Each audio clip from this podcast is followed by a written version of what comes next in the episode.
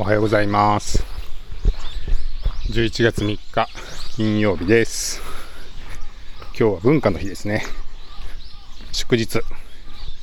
え3連休なんで、ちょっと家でまとまった作業もできそうで、楽しみです。えー昨日は誕生日っていうことを話したら、えーいろんな反応いただきまして、本当にありがとうございました。あのまずはですね、えーコメント欄で、えーマーチンさん、それから純近藤さん、えー河野さん、ひろひろしさん、くまパパさんにコメントいただきまして、えーこちら声でお礼を言わせていただきます。どうも、わざわざありがとうございます。はい。そしてですね、まあ昨日は会社に行って、えー仕事をしてたんですけど、お昼ぐらいですかね、うん、ちょっと別の部屋で作業していて、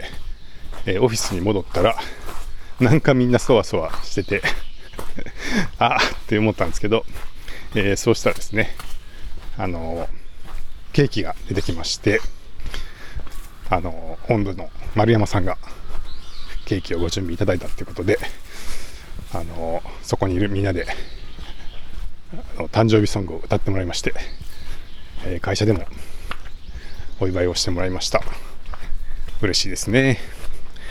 はい。で、まあ、丸山さん確か去年もあのケーキ買ってきてくれたと思うんですけどあのこうやってね会社とかでお誕生日お誕生日ケーキが出てきたらまあみんなで食べましょうっていう風になると思うんですけど僕あのみんなでケーキを食べるときにちょっと流儀というか あの好きなスタイルがありまして、えーまあ普通はですよ、えーそれなりの大きさのケーキが出てきて例えばその場に昨日だと8人ぐらいですかね。人がいたら、まあ、切り分けてで人数分の皿を用意して、えーそこに切り分けて配って食べるっていうのを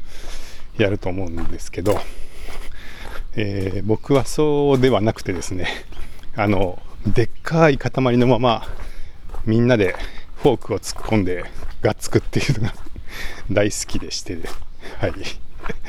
あのはいそうなんです。なんかそれがねあのでっかい塊だけじゃなくて、えーまあショートケーキあの切り分けられたものがたくさんいろんな種類こう買ってきてもらうみたいなあのそういうパターンもあると思うんですけどそれでもですね全員でフォークを持って続き合うっていうのが好き好きなんです。はい、で、えーまあ、なんでかっていうと、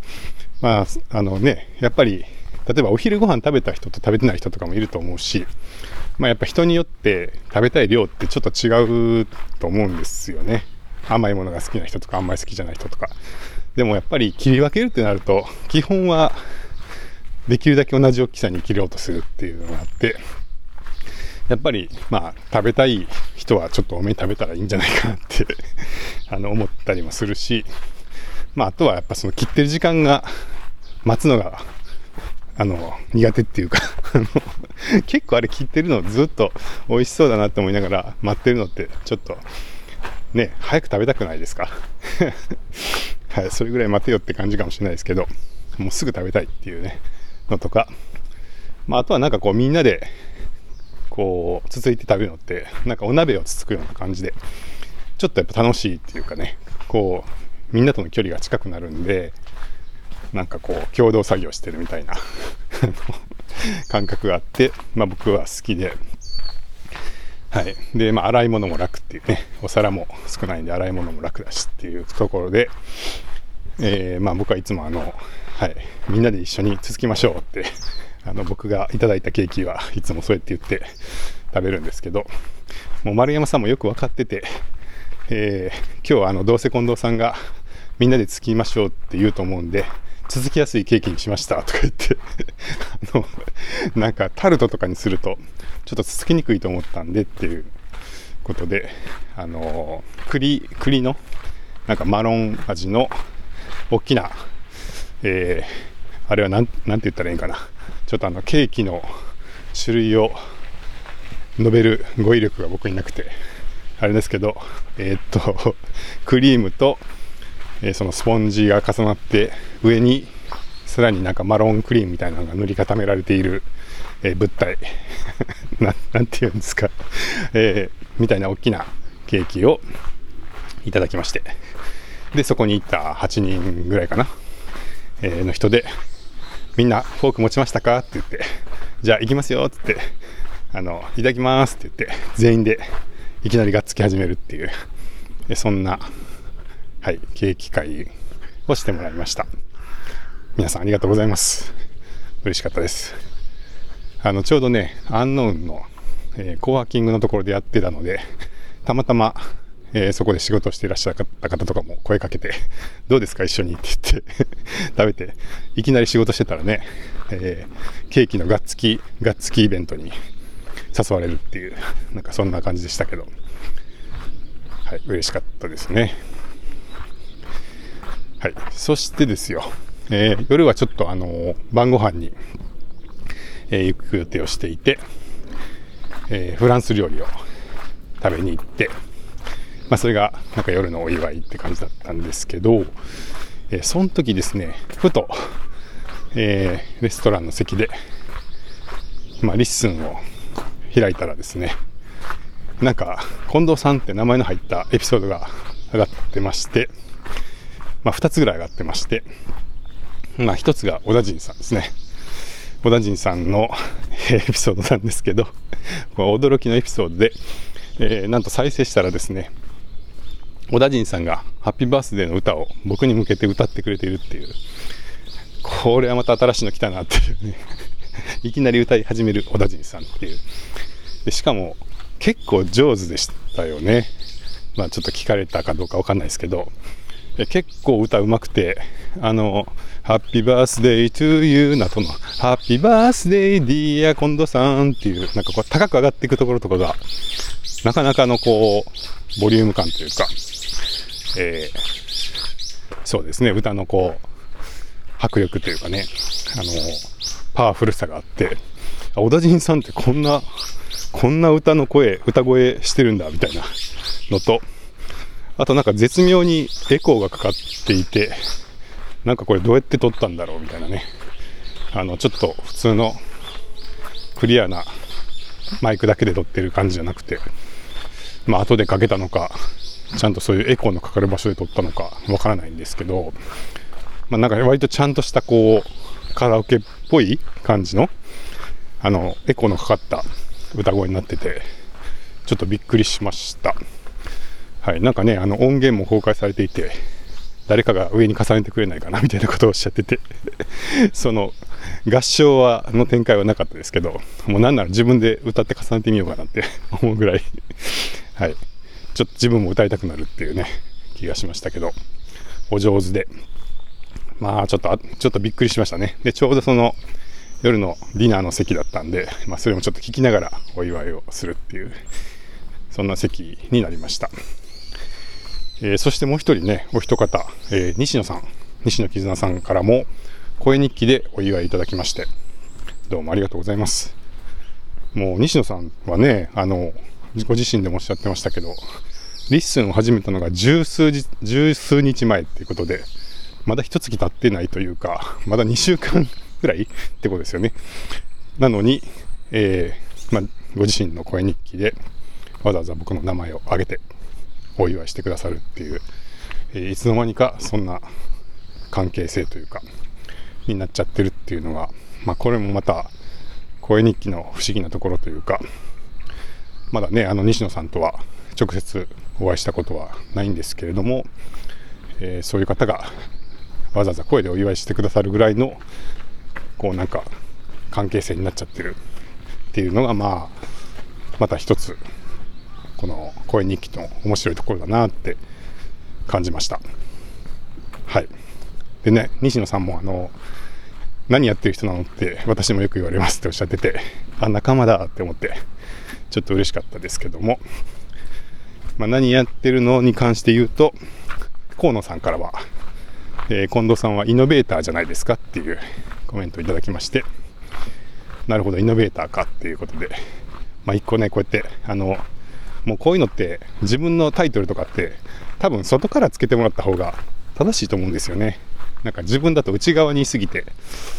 なんかこう外から見て何て言われると一番分かりやすいのかってよく分からないところがあるんで難しいですけどイノベーターですかっていうなるほどって。そうなのかもしれないですね。イノベーター。はい。河野さんもアイデアをありがとうございます。そんな誕生日でした。誕生日、あのー、今までもね SNS で、えー、例えば Facebook のタイムラインでコメントをいただいたりとか、まあ、今もあのいただいてますけど今までいろんな SNS でそうやってちょっとお祝いのコメントいただいたりってことはあったと思うんですけど今年からはそれにこう声でのお祝いが加わるっていう、まあ、新しい体験をしていてあのー、いや嬉しいですね。あの歌が届くとか初めてじゃないですか。僕は一生で初めてです。ネット経由で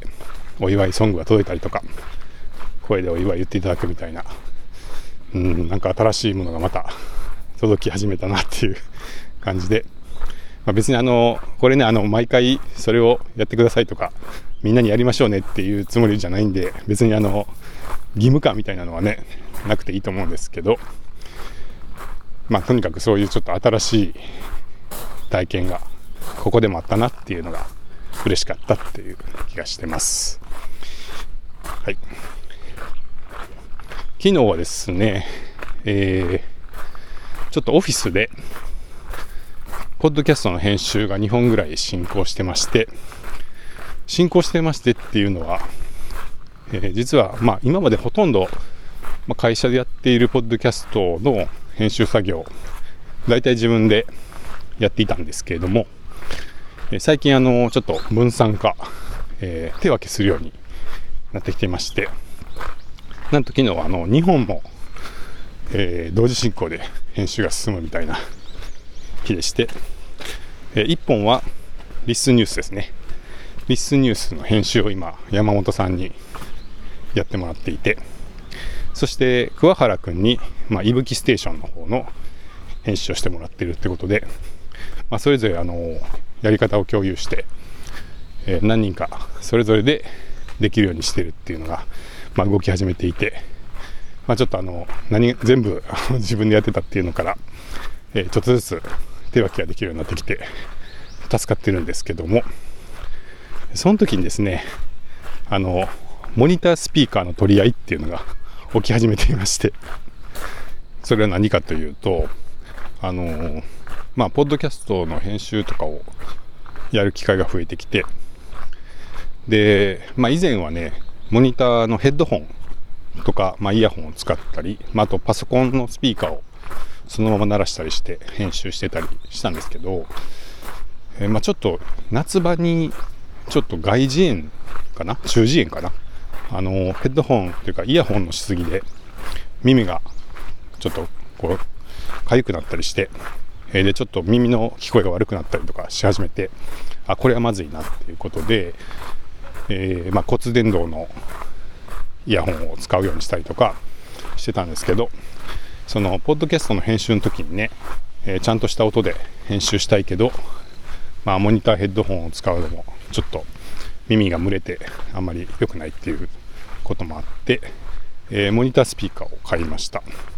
でちょっとねあのそれも楽器屋さんに行っていろいろ聞いてたら、えー、思ってたよりは結構高めのやつをおすすめされて。でも確かに聞いてみるとだいぶ音が違うんで、まあ、ちょっと奮発していいやつを買いまして今はノイマンのモニタースピーカーを使ってます。でこれがまあ結構よくってですねやっぱりあのちゃんとなんかいろんな音が聞こえる。情報量がすごい多くて、えー、まあそれはいい音もよく聞こえますしそのノイズとかもよく聞こえる。ででもそのノイズとかがちゃんと聞こえないとそもそも撮ることもできないのでやっぱりそのちゃんと全部の音が聞こえるっていう、まあ、そのモニターの、まあ、スピーカーとか、えー、ヘッドホンっていうのを使うのが、まあ、編集では結構重要だなと思って、あの、まあ、すごく、それは買ってよかったなと思ってるんですけど、まあ、それをいつもね、使って自分の部屋で編集してるんですけど、まあ、編集をお願いするにあたって、えー、まあ、モニタースピーカーでやっぱ聞くと、聞いて編集した方がいいんで、まあ、それを編集してもらうときは自分の席を使ってもらって、えー、やってるんですけど、いよいよその編集する人が2人になってきたっていうことで、まあ、ちょっと時間交代制みたいな感じでね、順番に、あのそのスピーカーの部屋を使って、えー、編集をしてもらうみたいな状態になってきていて、なんか本当にあの、音声編集スタジオみたいな状態になってきてるなっていう感じですけど、まあ、やっぱりあの山本さんとか桑原君ももうスピーカーで作業すると全然違うって言っていて、はいあのまあ、モニタースピーカー結構やっぱりいいのを使うとおすすめですね、まあ、ちょっと値がありますけど、あのはいまあ、これは本当買ってよかったなって思ってます。はい、昨日上がってるリッスンニュースと有機ステーションはそれぞれの人による編集で仕上がってますけど、まあ、あの結構よく編集できてるんじゃないかなって思うんで、まあ、そんな視点でもよかったら鑑賞していただければと思います。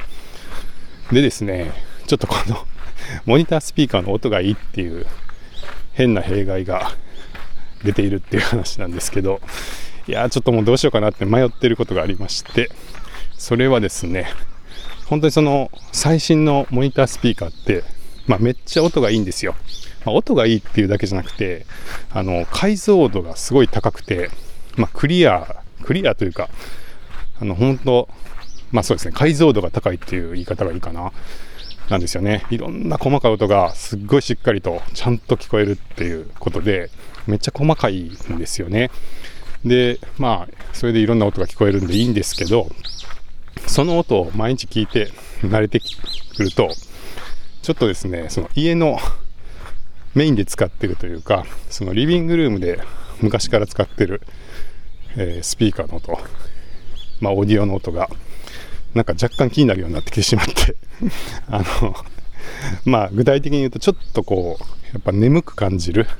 その、すっごいクリアな、えー、細かい音を普段から聞いてる、解像度の高い音を聞いてるんで、まあ、ちょっとやっぱりこう、よく言えば柔らかいなんですけど、まあ、ちょっと甘いというか、まあ、輪郭が甘い、えー、ちょっとぼやっとしてるような印象と、まあ、あとはちょっと低音が弱いなっていう、こう、印象に出てきて、それでですね、まあそんなに僕あの音楽、音楽鑑賞が趣味とかでもなくて、まあ、大体聞くのはあの映画とか、えドラマ見たりとか、テレビを見たりとかが多くて、まあ音楽はたまにかけるぐらいの感じなんですけど、まあそんな感じなんですけど、なんかやっぱこう耳が慣れてくると、なんかすごい、そこがね、こう甘くちょっと感じてしまうっていうのが、まあ最近ちょっと悩みっていうかもうはい、あの、でして、いや、どうしようかなと思って。で、実はちょっとですね、週末にそのオーディオ屋さんに行って、まあ、今の悩みを打ち明けたところ、